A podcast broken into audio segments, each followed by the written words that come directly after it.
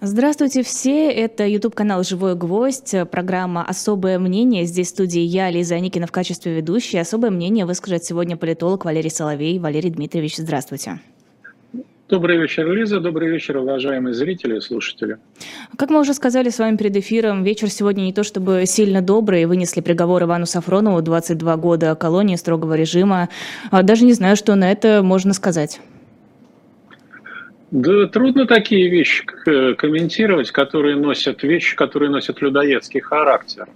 Дело, почему именно такой большой срок за дело, которое ну, выглядит более чем сомнительным, и как показало в частности недавнее расследование. Я не буду упоминать, кого расследование, чтобы не использовать термин, кто там, иноагент у нас, нет, это уже новая, кстати, организация. Проект перезапустился, и теперь это... А, у него нет смело. никаких статусов. Да. Хорошо, да. Отлично. Значит, вот расследование проекта, которое выглядело гораздо более убедительным, во стократ более убедительным, чем обвинение. Но ну, а вся эта история носит глубоко личный характер. Ивану Сафронову мстят э, как самому, так и за его отца. Его отец э, не покончил жизнь самоубийством, он был убит – за то, что он полез не туда, куда с точки зрения некоторых людей не надо было лазить. И эти же люди, они имеют прямое отношение к делу, которое возникло, было сфальсифицировано вокруг э, по отношению к Ивану Сафронову. Эти же люди приняли решение наказать его, они подумали, что он будет мстить за отца. Они вот были в этом абсолютно уверены. Поэтому, когда принималось решение вот это дело возбудить против Ивана, это вот два года назад, более чем два года, ну, около двух лет, это был именно мотив главный, что он будет мстить за своего отца. Ну, вот сейчас выясняется, что и дети отвечают за родителей. Хотя у Ивана не было, насколько я знаю, такого намерения. Он хотел ту историю, ну, если не забыть, то не превращать ее в политический манифест совершенно точно, не превращать ее в мотив своих действий. Лиза? А есть понимание, кто за этим стоит? Да, есть абсолютно четкое понимание, потому что такого сорта решения принимаются только самыми высокопоставленными людьми Российской Федерации. Известно, кто это решение, ну, вариант готовил и кто решение принял, дал добро. Фамилии я называть не буду, но еще раз повторю, это самые высокопоставленные лица в Российской Федерации. Выше в России просто нет. Сейчас много разговоров о том, что режим переоценивает свои возможности, и 22 года Иван точно сидеть не будет. Э, ваш взгляд на это какой? Я в этом абсолютно убежден, что режим переоценивает свои возможности. Но дело в том, что даже те люди, возможно, которые это решение принимают, они не рассчитывают, что он будет сидеть 22 года. Для них очень важно оказать на общество сейчас дисциплинарное воздействие. То есть вызвать атмосферу парализующего, даже не вызвать, они уже вызвали, поддерживать атмосферу парализующего страха. И они это делают весьма успешно. Потому что общество готово сейчас принять, в принципе, любое решение власти. Оно не сопротивляется. И э, приговор по делу Сафронова, он вообще-то находится, это, может быть, покажется странным, в одном ряду с делом против и Яшина, с делом против Ройзмана и с некоторыми другими историями. Речь идет о том, и, кстати, с лишением новой газеты лицензии, да, как средство массовой информации. Речь идет о том, чтобы лишить общества любых лидеров, любых, я подчеркиваю, тех людей, которые способны э, не просто пробуждать к себе интерес, а кого-то за собой повести, чему-то призвать. Вот власть добивается именно этого эффекта. Поэтому страх должен быть парализующим, лидеров в стране не должно оставаться. Не только лидеров персональных, но и вот э, лидеров там, коллективных, как, как, каковым могло бы быть масс-медиа. Но ведь но ведь на месте одних лидеров неизбежно появляются другие. Невозможна же ситуация, когда действительно исчезнут все, кто способен за собой вести людей. Э, траву будут подстригать. Траву будут подстригать, и э, речь уже не идет о том, что ее будут подстригать как английский газон столетиями. Речь идет о том, чтобы выиграть определенное время, время нужное для транзита. То есть для передачи власти, э, для продолжения жизни путинской системы без Путина. Все сейчас зациклено именно на этом, сфокусировано именно на этом. Поскольку ключевые решения по части транзита должны быть приняты до конца этого года. Транзита кому? Наиболее вероятный кандидат, персональный преемник, это Дмитрий Патрушев.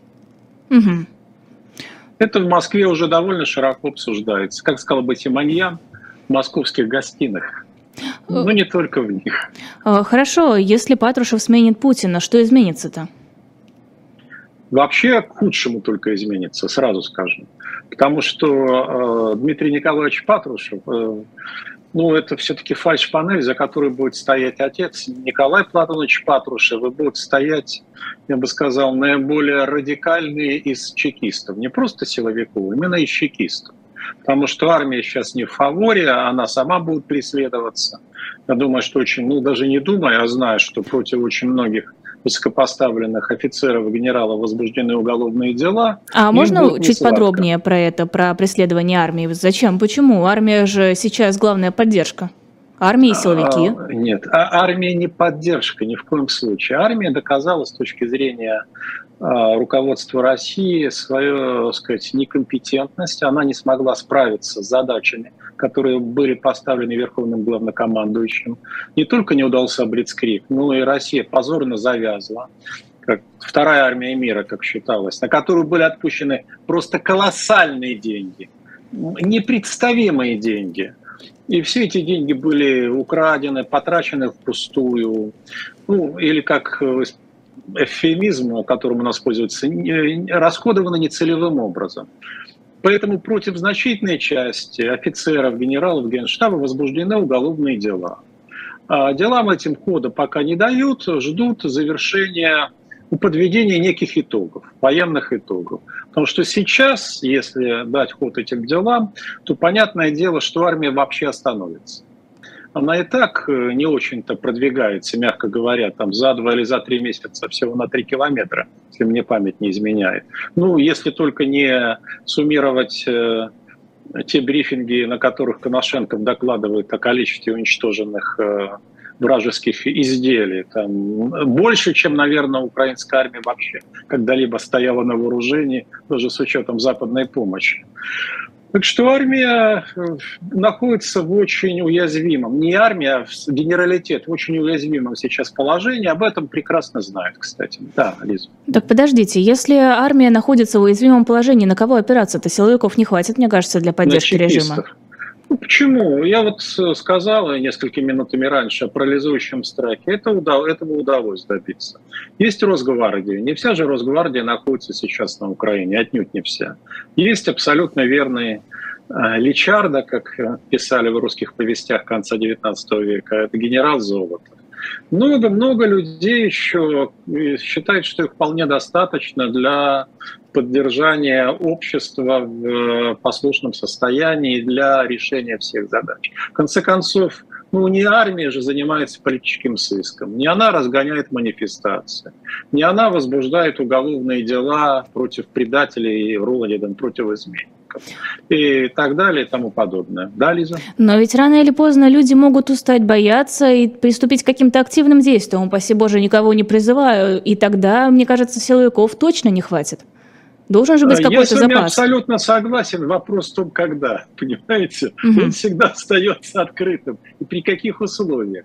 И еще раз повторю, это очень важно. Речь идет не о том, чтобы удержать людей в таком состоянии навсегда, хотя, может быть, кто-то об этом мечтает, а удержать их вот на какое-то время, необходимое для транзита. Это первое. Второе, Лиза. А импульсы активности будут исходить тоже сверху. Вот это очень важно понимать. Они будут исходить от каких-то элитных группировок. Не снизу. Снизу уже импульсы исходить не от кого, честно говоря вот честно говоря. А, это не означает, что не появятся все время новые лидеры, но пока их нет. А вот элита, которая будет находиться в конфликте внутреннем, она вполне может эти импульсы дать. Это нормальная вещь, в истории так не раз бывало. Да? Хорошо, и теперь мы возвращаемся к тому, от чего я вас отвлекла своим удивлением по поводу э, уязвимости армии, к тому, что при Патрушеве будет хуже. Ну, естественно, он, так сказать, такой сторонник жесткого курса. А, по сравнению с ним Владимир Владимирович, ну, не хочу сказать, что вегетарианец, ну, почти, почти системный либерал. Поэтому будет очень несладко. А, ну, во-первых, исходя из психотипа, исходя из бэкграунда Николая Платоновича. Во-вторых, исходя из того, что в момент перехода, да, они всегда боятся, что новая власть слабая. Для того, чтобы укрепиться, они будут проявлять, ну, давайте скажем, это не назовешь строгостью, конечно же, жестокость. Жесткость или жестокость. Другое дело, что с моей точки зрения, не только с моей, долго им все равно удержаться не удастся. Как бы они ни хотели. Потому что это не нравится очень многим уже. И не, это, я не нас имею в виду, нам-то, естественно, не нравится, возможно, субстанциально, да, а не нравится разного рода элитным группировкам, очень серьезно. А, которые не хотели бы, чтобы был такой транзит, в такие руки, которые хотели бы положить конец безобразиям, которые бы хотели, чтобы вся эта операция прекратилась, в конце концов. Они смогли зажить ну, нормальной жизнью или там, счастливой жизнью, каковой они жили до этого. Поэтому будет очень сильное противоборство, чрезвычайно сильное. И оно, в принципе, может начаться уже сейчас, может быть, даже и начинается, мы просто этого не видим. Лиза? Вот тут мы как раз возвращаемся к тому, что я хотела спросить у вас э, чуть-чуть раньше по поводу а, сторонников Патрушева. Хотела спросить, неужели хватит у него ресурсов поддержки для того, чтобы удерживать власть? Он э, знамя и символ для немалой группы так называемых молодых полковников. Для людей, которые считают, что вождь уже не может реализовать свои цели. Акела промахнулся. Что, да, да абсолютно, абсолютно верно. Это очень важно. Они это воспринимают именно так. Кстати, вера в удачливость Путина носила почти религиозный характер. Вот я не понаслышке это знаю, почти религиозный. Помню, мне люди говорили, ну что ты, ему всегда все удавалось он всегда там не просто выходил сухим из воды, всегда добивался того, что ему надо, всех обводил вокруг пальца. Во многом это было справедливо. Но вот после 24 февраля это все рухнуло окончательно. И до этого возникали время от времени сомнения, но он их удачно рассеивал. Сейчас эти сомнения носят непреодолимый характер. И похоже, что главное, он сам себе стал сомневаться. Понимаете, это типично для человека, не только для политика ты принял одно неверное решение, но которое было очень важно. И ты начинаешь сомневаться во всех своих дальнейших решениях и вообще в том, надо ли их принимать или нет. Поэтому возникла довольно странная ситуация, когда Владимир Владимирович на протяжении лета предлагали те или иные планы интенсификации военной операции, решения неких э, решительных шагов, и он каждый раз откладывал. Это вызывает непонимание, недоумение и очень сильное раздражение. То есть э, ну, те, кого можно назвать условно даже не ястребами, а хотите, давайте, радикалами, они считают, ну, если уж мы все это ввязались, ну, давайте тогда идти до победного конца, до победного. Они останавливаются на полпути, они, нач... они начинают консультации, уже консультации идут западными партнерами о том, как вот нужно из этого выползти. А, вот эти люди, они ориентируются на Николая Платоновича и будут ориентироваться. Я не хочу сказать, что их очень много. Дело в том, что они влиятельны. Вот это важно. Это очень важно. Они пока могут очень даже влиять на принятие решений. Да, Лиза?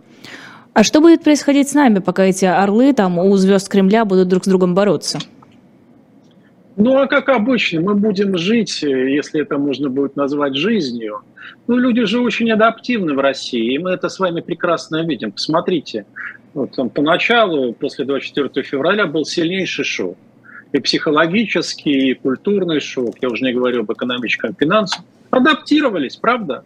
И таких шоков будет еще немало они будут носить э, другой характер, будут иметь иную природу, люди будут привыкать.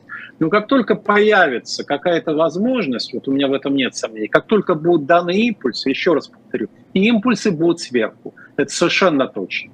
Снизу никаких. Э, та часть, которая э, может быть, и сейчас не проявляет активности по понятным причинам, она постарается войти в дело. Помимо Патрушева, какие еще есть группировки, кто может прийти к власти в результате этой борьбы?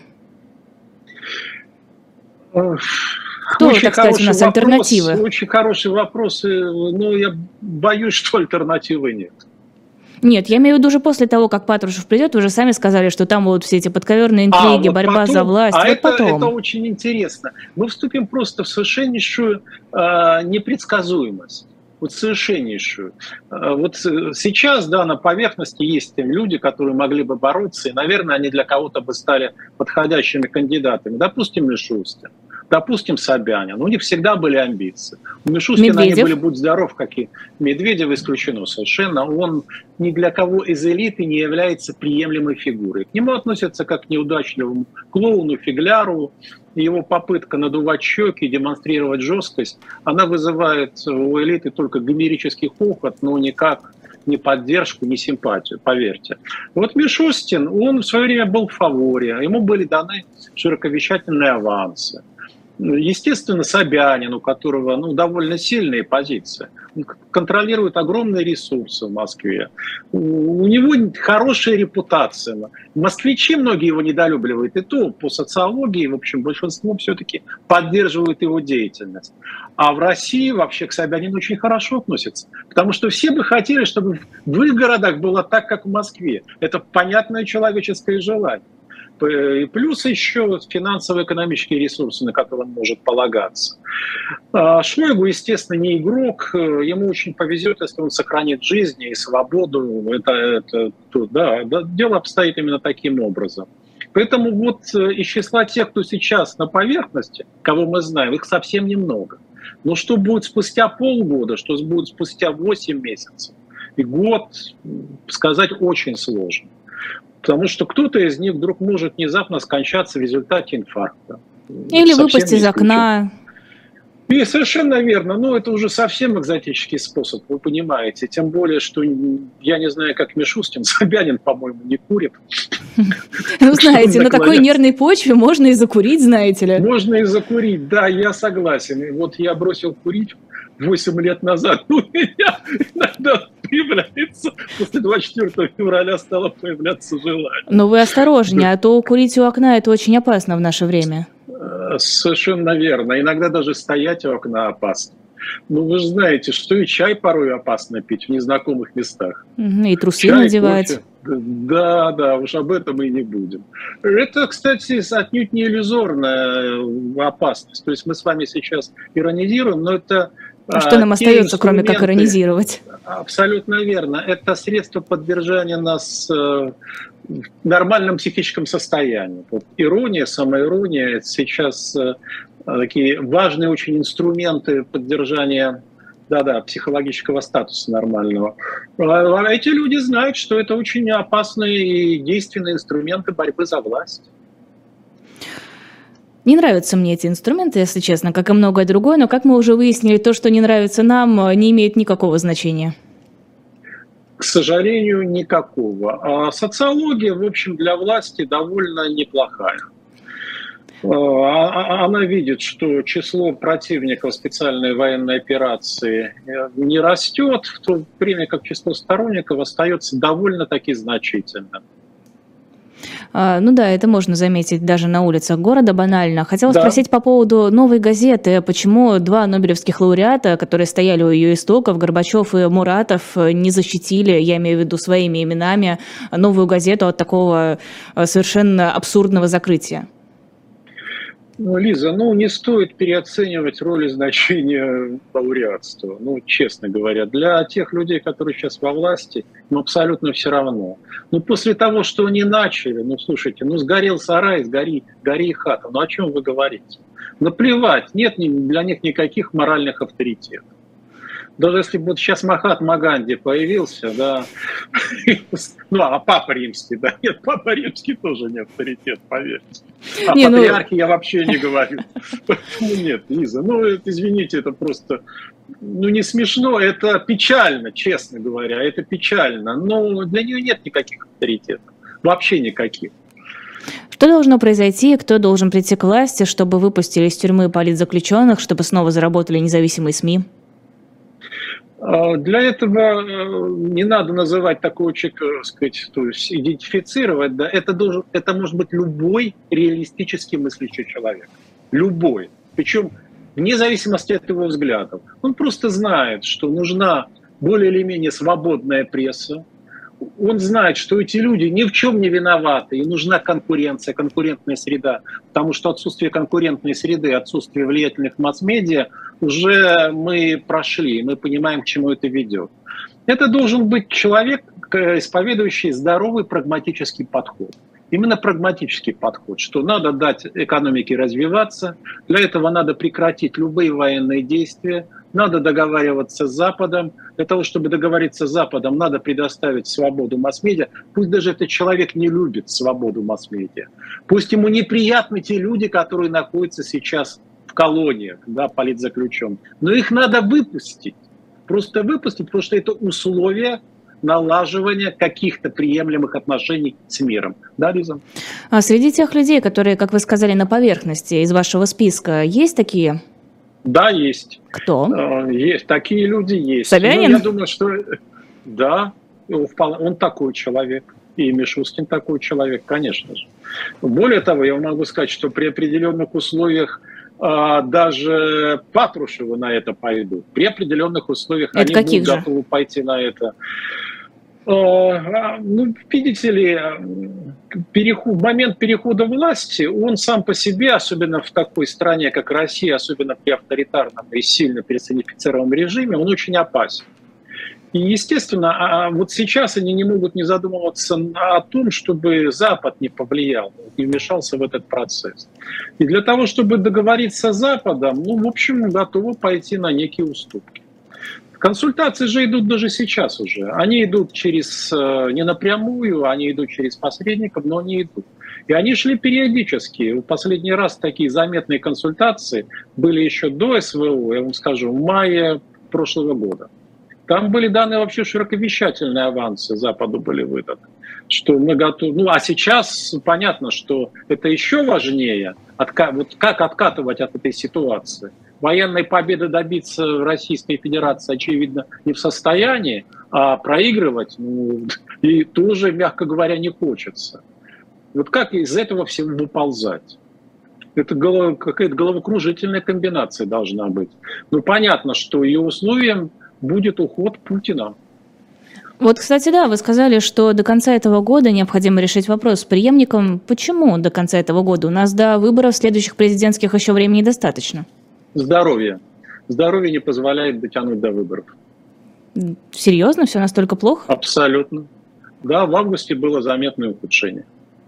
Это как-то связано с резиновой попой?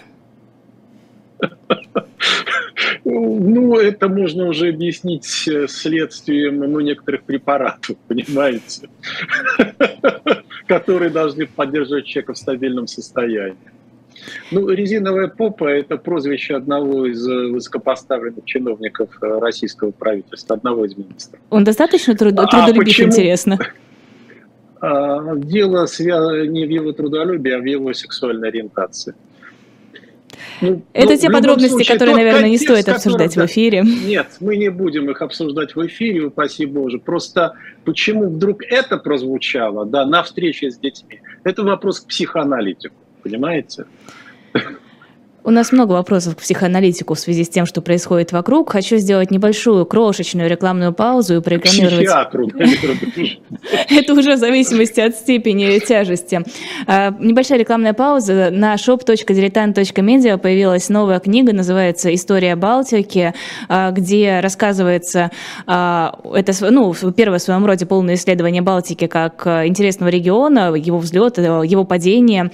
Подробности можно почитать на самом сайте, там есть есть полное описание книги, и книга продается с печатью от Эхо для тех, кому это интересно. Если эта книга не интересует, там есть много других, а еще журналы э, «Дилетант», комиксы от нашего э, «Дилетанта», и, собственно, там можно выбрать то, что вам понравится больше. Если не хотите ничего покупать, но хотите нас поддержать, есть QR-код и есть ссылка в описании под видео. По ней вы можете привести некую сумму для поддержки нашего YouTube-канала, наших журналистов. Поверьте, нам это сильно важно. И, кстати, по поводу поддержки еще добавлю совсем немного. Иван Сафронов э, все еще находится в камере, и, судя по всему, ну, вряд ли мы верим в то, что апелляция будет успешной. А, судя по всему, он будет находиться там еще долго, так что, если вы хотите поддержать его, всегда можно написать письмо или бумажное, или в электронном виде. Я у себя в телеграм-канале э, сделала репост а, канала официального, где а, поддерживают Ивана Сафронова. Можно либо в самом канале поддержки Ивана Сафронова посмотреть, либо у меня. Ссылка на мой телеграм-канал также есть в описании нашего видео в Ютубе. Продолжаем наш эфир. Особое мнение Валерия Соловья на ютуб-канале «Живой гвоздь». Хотела поговорить про теракт в Кабуле. Что это было? Вроде бы у нас такие хорошие отношения с талибами, хоть они до сих пор считаются террористической организацией, запрещенной в России, а, а тут вот раз и подорвали. Ну, вряд ли талибы, несмотря на всю свою свирепость, контролируют настолько плотно Афганистан, как российские власти контролируют наше общество и нашу территорию. Там есть множество групп и, кстати, множество одиночек, уж об оружии я и не говорю. Поэтому я бы и не сказал, что это э, действие инспирировано, ну вряд ли оно инспирировано властью. Скорее, это действие какой-то группы более радикальной, чем Талибан, э, считающийся у нас экстремистским, а возможно даже дело рук одиночки. Ну и одиночки, мстящего э, России за прошлое, еще за, советский, за советское вторжение, за советскую оккупацию Афганистана. А как... Вполне возможно. А как будут да? развиваться дальше отношения России с талибами? Ну, это зависит от э, способности, возможности и готовности России платить талибам деньги, потому что Россия им заплатила огромную сумму, отчасти наличными, насколько я знаю, отчасти сырьем и нефтепродуктами, на то, чтобы талибы не вторгались в Таджикистан в этом году. Ну, если деловые отношения нужно будет поддерживать, то почему бы и нет. Ну, то есть Россия простит то, что двое дипломатов, если я не ошибаюсь, возможно, там уже обновилась информация, погибли в результате этого теракта? Россия, естественно, зовет протест, но это будет сотрясание воздуха, не более того. Какие санкции нужно ввести против Талибана, Лиза? Ну, наверное, никаких. Я не очень представляю. Самолет туда и так, по-моему, не летает, а может, из Москвы уже летает. А, инвестиции они в российскую экономику не делают. Если инвестиции, то, наверное, только опийным сырьем они способны делать. Ну, какие санкции против них можно ввести? Ну, можно пригрозить, что они не получат вот очередной транш. Что они скажут, что это не, не мы в этом виноваты, а виновных мы найдем и накажем. Ну, естественно, они найдут и накажут. Будут ли это виновны или нет, никто не знает. А для талибов-то важно взаимодействие с Россией, партнерство? Да, для них важно иметь неплохие отношения хоть с кем-то. А, потому что они, здесь есть некие обоюдные интересы. Вот. Они получают от нас деньги, еще раз повторю, некоторые необходимое им сырье. Ну и, в принципе, наверное, могут рассчитывать на какую-то поддержку там, в деле легитимации своей власти. На какую-то, может быть, умерен, но могут рассчитывать. Ну а кто на сейчас прислушается к России? Ну, дело в том, что, может, никто к России не прислушается. Но у России есть клиенты. Я не говорю, естественно, о Южной Осетии, там, Абхазии, да. Есть другие клиенты. Есть африканские страны, на которые Россия может повлиять при голосовании. Это все можно использовать. Мне просто кажется, что Россия сейчас оказалась в положении примерно похожем на Афганистан. С нами тоже никто особо не хочет разговаривать, никто не хочет дружить, и эта черная метка висит над, голов... над башнями Кремля, так же, как э, талибы, террористы э, отталкивают от партнерства с Афганистаном. Э, проблема не в том, что с нами никто не хочет разговаривать. Многие готовы разговаривать, многие готовы погреть руки у этого костра, что-то получить, взамен ничего не давая, кроме символической поддержки, слова одобрения, ну если не одобрение, то слово союзничестве и поощрения. Кто-то хочет получить дешевые энергоносители, действительно в этом нуждаются. Так что э, у России больше гораздо возможностей поддерживать отношения с миром, а она эти возможности использует. Но, и тут вы совершенно правы, Лиза, критически важны для модернизации России это отношения с Западом. Западом и Японией, и Южной Кореей. А вот здесь дело обстоит крайне неважнецки. Не просто неважнецки, а как в том самом колхозе в Иване Чонкине, да? Дела с каждым днем шли, годом все хуже и хуже. Вот здесь все хуже и хуже. И никакой параллельный или серый импорт не способен решить наши проблемы и восполнить наши потребности. А что способно решить наши с Западом, проблемы? Они просто критически важны для модернизации России. критически. Без этого у нас здесь ничего не получится. Я говорю даже не о политической, естественно, а об экономической хотя бы. Да, Лиза, извините, я перебил вас. Это я вас перебила, что вы. Так что нужно, что должно произойти, чтобы наладить отношения с Западом? Две вещи должны случиться. Значит, первое – это прекращение специальной военной операции и возвращение к статус-кво анте, то есть к тому состоянию на вечер 23 февраля, ну или там рань, ночь 24 февраля. А, это первое. И второе, значит, это вот то, о чем мы с вами говорили минутами десятью раньше, некоторые политические жесты в сторону либерализации. И третье, третье э, не менее важно, чем прекращение операции, это обновление ряда руководителей России. Должны быть те люди, которые будут восприниматься как не связанные с прошлым. Что прошлое их э, держит. Ну вот, кстати, Собянин, понимаете, это технократ. Он не воспринимается как некая опора режима.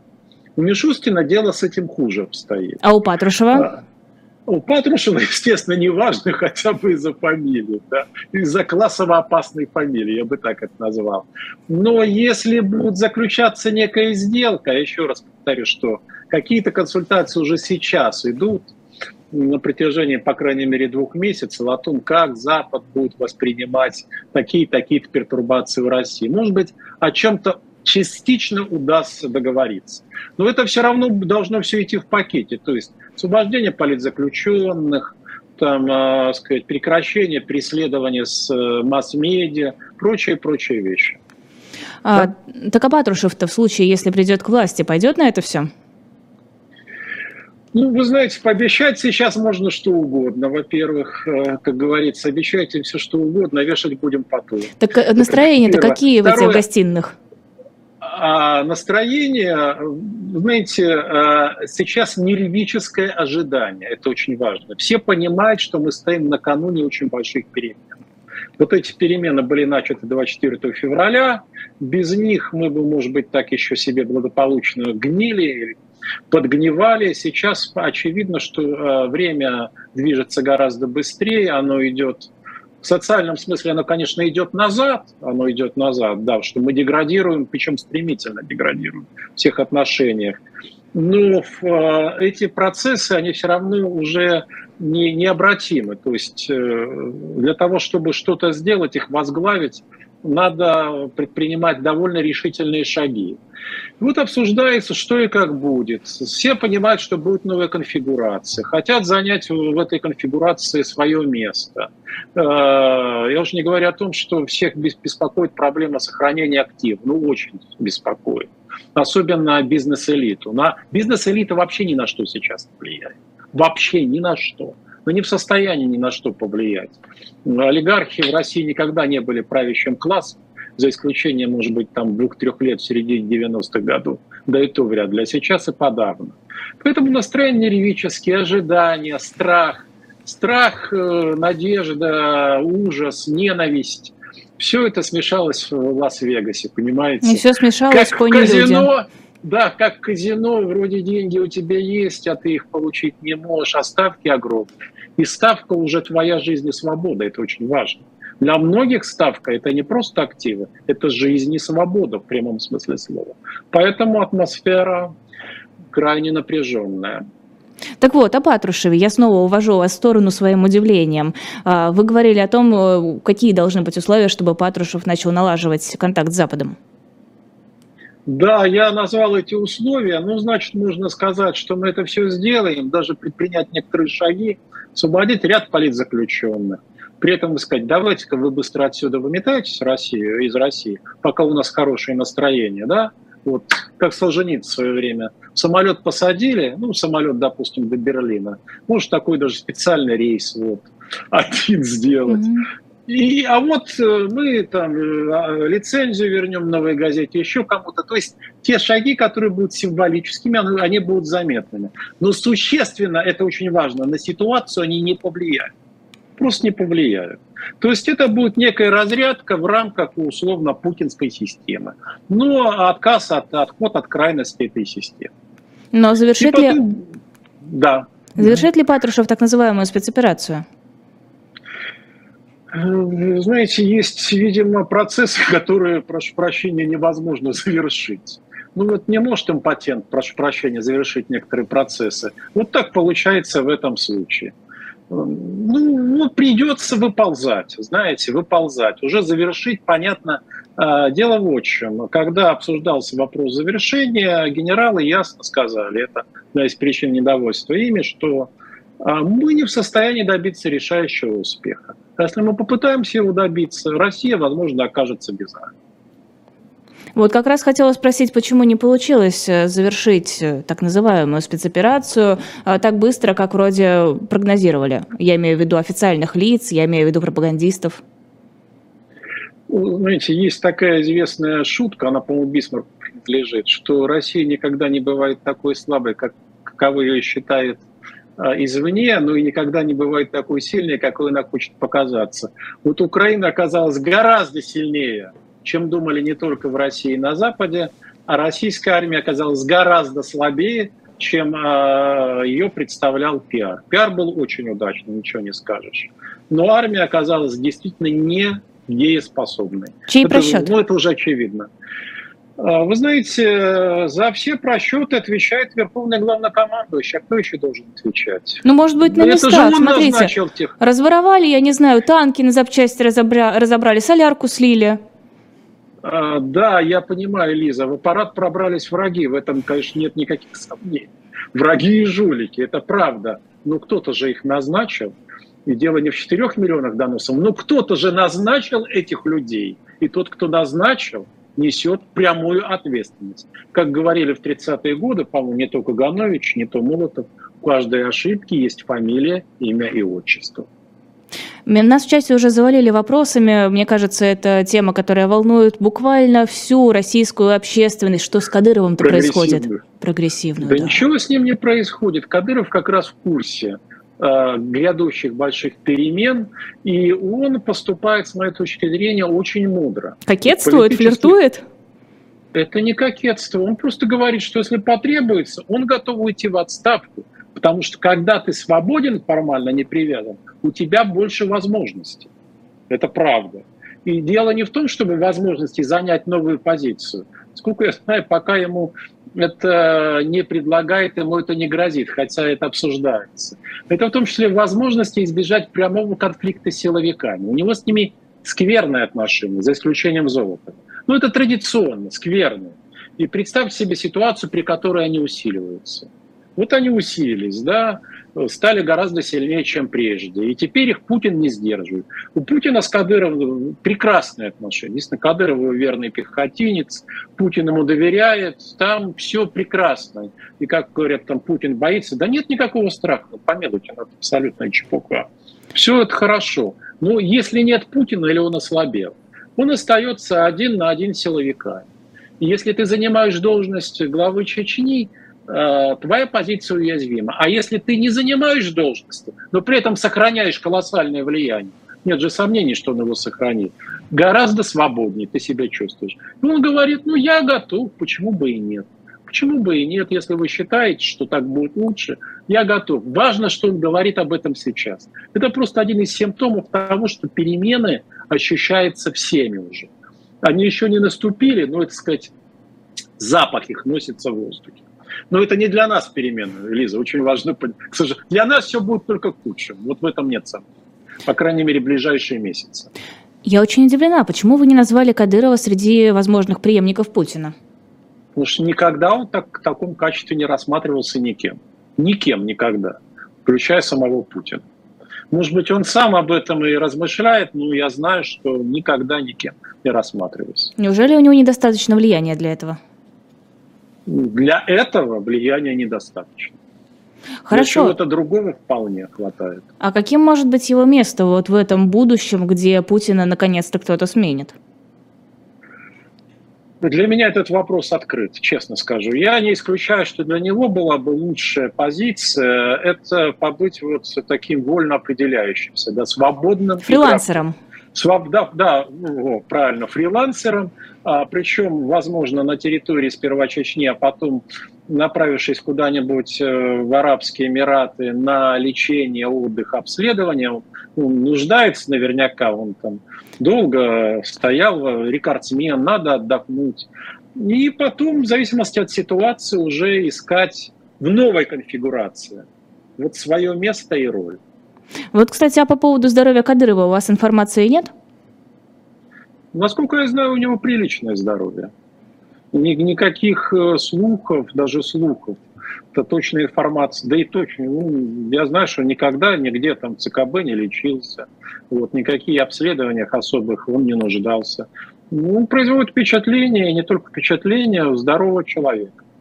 Здоров как бык. Красота какая. А нет ли ожиданий, что Кадыров, имея огромное влияние в Чечне, а, захочет, например, отделиться от России, стать независимым государством? А смысл? Э, пока Чечня получает изрядные дотации ну, пока есть федерального Путин. бюджета. А как обеспечивать э, уприязненные отношения, ну, условно, лояльность Чечни? Вот как? Э, как вы думаете, что начнем, каким образом? Какие экономические и социальные рычаги существуют? Вот еще бы я знала. Какие... Если бы я знала, я бы, может, не здесь сидела, а где-нибудь в Чечне была.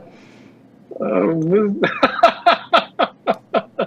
Ну, я, если кто-нибудь услышит, вам могут предложить, Лиза. Упаси Господь.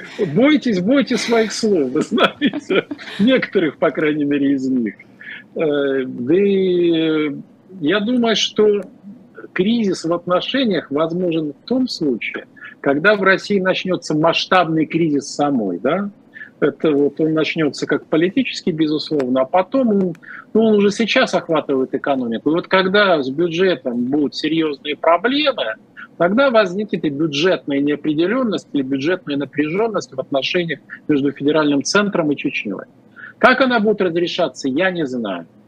В принципе, насколько мне известно, но я могу ошибаться, здесь нужны более свежие данные, той нефти, которую Чечня добывает, достаточно для ее самообеспечения. Вопрос ну так и зачем том, Чечне Россия? На каком уровне? На каком уровне? Ну, есть Турция, она может быть прекрасным союзником и может помогать. Не зря же я упомянул, сказать, и Арабские Эмираты, а главное Саудовскую Аравию. У Кадырова с Саудовской Аравией неплохие отношения, насколько мне известно. Лиза, но это все-таки будущее, а будущее будет характеризоваться крайне высокой неопределенностью.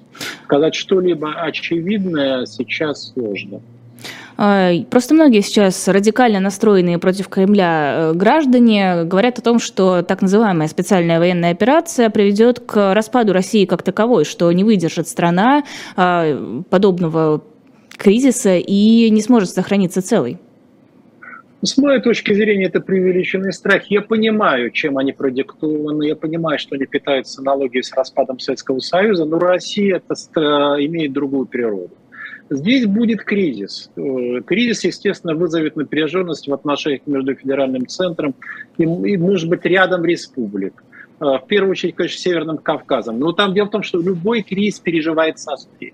Любой кризис, который переживает Россия, там в силу специфических причин э, ощущается острее.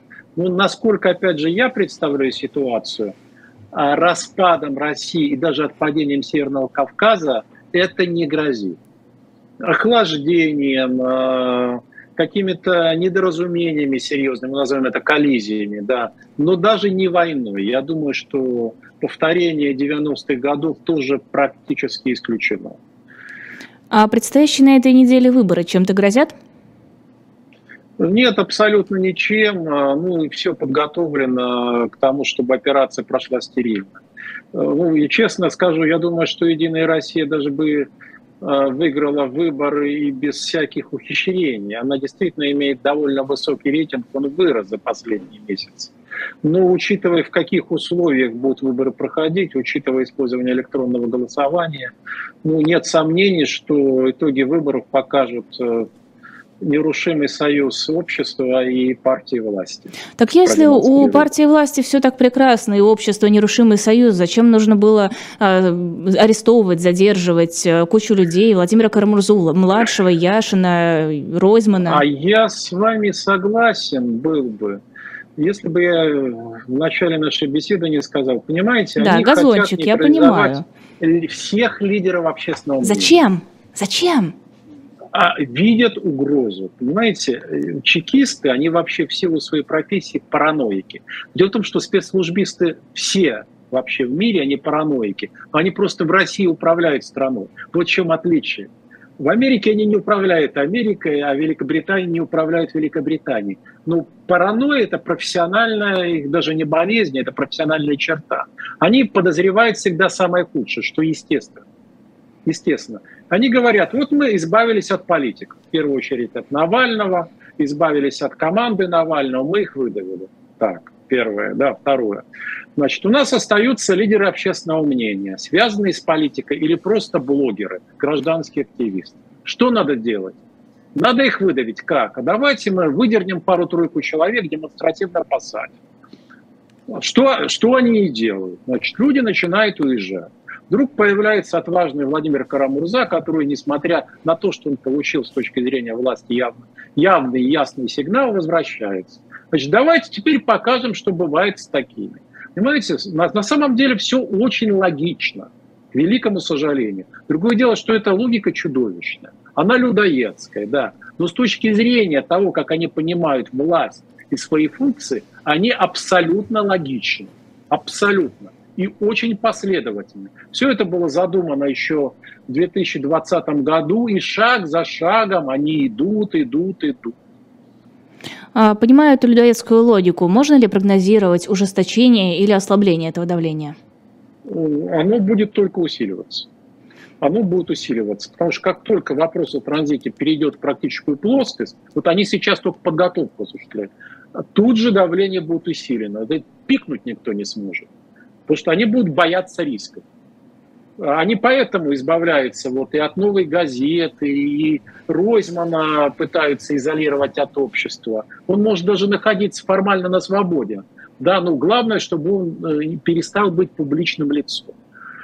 Вот. И более того, дело Ройзмана как раз было тестом очень интересным. А показало, что люди не готовы выступать в поддержку спонтанно. Ну как же, выступили, вышли на пикеты, были задержаны. 20-30 человек к сожалению. 20-30 человек. Нет, а с точки зрения властей это блестящий результат. Это показывает, что общество в целом готово принять любое решение. Так если это блестящий результат, лояльно. почему Ройзмана в СИЗО не отправили? А, здесь есть прагматические соображения. Первое, связанное с выборами. Это действительно важные соображения. Ну зачем, так сказать, там выборы губернаторские все же, зачем настраивать людей против? что риск протестного голосования вырастет. Так ведь если все под контролем. У Ройзмана, слушайте, ну фальсифицировать, зачем все это? Когда можно, когда можно подождать две недели, и уже потом за него взяться. И второе, по счастью, у Ройзмана есть в том числе в элите люди, ну это первые и вторые пункты связаны, да, которые к нему относятся с симпатией. Они пытаются ему помочь. То есть в какой-то степени Ройзман сейчас в условной безопасности? в относительной, как и вообще любой человек, который находится в России, не может сказать, что он находится в безопасности. Ну, за исключением, может быть, президента России. А тогда чего он так боится, если... Чего он так боится, если он в безопасности? А это очень хороший вопрос. Но, возможно, дело не в том, что он боится. Почему он боится? Возможно, это следствие как раз его уже физического состояния, понимаете? Потому что с 2020 года, с момента пандемии, он отдаляется, число людей, с которыми он общается регулярно, за исключением обслуживающего персонала, оно резко сократилось. Там фактически на порядок, то есть не в разы, фактически на порядок. Он чрезвычайно осторожен, он очень боится, это похоже на параноидальные черты. Ну, я не могу, я не врач, и тем более нельзя ставить диагнозы там ЗАО, это вообще не диагноз. Ну, для этого нужен более профессиональные оценки, но те люди, которые вас знают, говорят, что ярко проявленные параноидальные черты сейчас, в настоящее время. Ну, особенно после начала специальной военной операции. Ну, чему же здесь удивляться? А, вот хорошо, газончик, как вы сказали, подровняли. В какую сторону дальше направится эта газонокосилка? Кто станет следующими жертвами репрессий? Будет, будет крутиться на месте. ну, крутиться на месте, чтобы ни одна травинка не приподнялась. Ну и дальше, как в анекдоте, наверное, дойдут до мыши. У меня такое ощущение. А дальше вот начнется неопределенность. Начнется неопределенность. Вдруг все эти планы начнут на ходу разваливаться. Казалось, что все хорошо, что все четко, что все по плану. А потом, как обычно бывает в России, все казалось навсегда, пока вдруг не закончилось. За себя не боитесь? Да, естественно, я же нормальный человек, конечно, боюсь. Слушайте, ну как это не бояться? У меня очень серьезные основания бояться за себя. Вот. Но, тем за не менее, все равно высказываетесь. За жизнь. Ну, если я пытаюсь поддерживать в людях хоть какую-то надежду, согласитесь, что если буду выступать с поддержанием надежды из Вильнюса, из Лондона, кто же мне будет верить? Никто. Никто. Если я буду говорить, что это завершится, что это закончится, что мы пройдем через самое страшное, но в конечном счете мы вырвемся на свободу. Кто же мне будет верить, если я буду говорить из-за границы? Никто не будет верить. То есть считаете, что те, кто уехали сейчас, работают из-за рубежа, далеко не так эффективны, кто остался здесь в России? Естественно. Они эффективны в другом. В том, что касается политических обзоров, они гораздо свободны, они могут называть вещи своими именами. Они гораздо свободнее в том, чтобы выпускать видеоролики, разоблачающие, раскрывающие те или иные аспекты. Но вопрос в убедительности послания – если вы призываете людей к чему-то, вы должны это подтверждать. Вот Навальный это подтверждает, да? Яшин это подтверждает. Это вопрос убедительности. И я, покуда у меня есть силы и возможность, я подтверждаю фактом своего существования здесь. Именно здесь, в России. Но будем откровенны, влияние Навального в разы ослабло с тех пор, как он оказался в колонии. Я с вами совершенно согласен. И это вопрос, там, если обсуждать его с точки зрения политической эффективности, неоднозначен. Но для него это экзистенциальный выбор. И вот этот выбор я уважаю. Я могу обсуждать политическую эффективность, но я не могу не уважать сделанный человеком такой выбор, потому что очень немногие на него способны. Давайте мы это признаем. Очень немногие. Это вызывает у меня искреннее человеческое уважение. А, немного снижу экзистенциальный уровень эфира в оставшиеся три минуты. А, Листрас пришла на место Бориса Джонсона, будет премьер-министром Великобритании. А, что нас ждет? Как, как изменится отношение с Россией? Да и не похоже, что они как-то изменятся. Судя по риторике Листрас э, бытностью министром иностранных дел, я думаю, что будет я думаю, что будет то же самое, что было при Борисе Джонсоне. Я не знаю, что а, там с экономическим положением Британии, может ли оно как-то повлиять на политику. Лиз, меня видно сейчас? Да, все хорошо. Мигнуло все просто хорошо, на да. секунду, да. Да, окей, прекрасно. Ну, сказать, как-то это повлияет на, возможно, экономические проблемы, на размеры и характер помощи. Но в целом курс не изменится. И вот этот англосаксонский альянс, Британия и США, конечно, самый надежный сейчас э, союзник э, Украины и вдохновитель во многом украинской политики, политики э, сопротивления и политики перехода в активные, к активной фазе. А то, что сейчас мы наблюдаем, допустим, в Херсонской области, как бы не завершилось это украинское контрнаступление, неизбежно будет и второе, и третье за ним. Это совершенно точно уже. Да, Лиза. То есть обещание Листрас о том, что она ужесточит э, санкции в отношении России, будет оказывать гораздо большую помощь Украине, это такое вот предвыборное, как у нас обычно политики разбрасываются?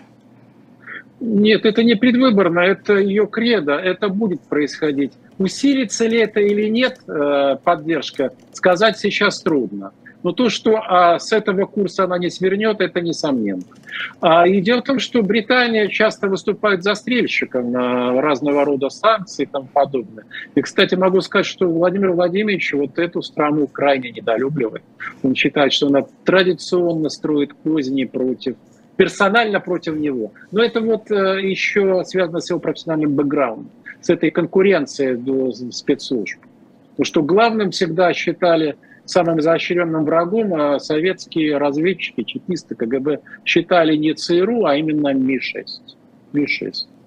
Валерий Дмитриевич, спасибо огромное. Это было особое спасибо мнение вам. политолога Валерия Соловья. Эфир провела я, Лиза Никина. Я напоминаю, что обязательно нужно подписываться на YouTube-канал «Живой гвоздь», чтобы не пропускать наши трансляции, а также ставить нам лайки и писать в чате YouTube для того, чтобы как можно больше людей наш эфир увидело. Можете также подписаться на мой телеграм-канал, ссылка на него есть в описании, но это уже совсем не обязательно, это так небольшой бонус. И shop.diletant.media, там можно найти множество интересных книг, там можно найти журналы «Дилетант», и также комиксы «Спасти», уже есть два выпущенных, и третий тоже напечатали. Заходите, выбирайте, покупайте то, что вам нравится, вы таким образом делаете хорошо не только себе и не только тем людям, которым вы вдруг решите это подарить, но и нам, журналистам «Живого гвоздя». Спасибо огромное, всего доброго, до скорой встречи.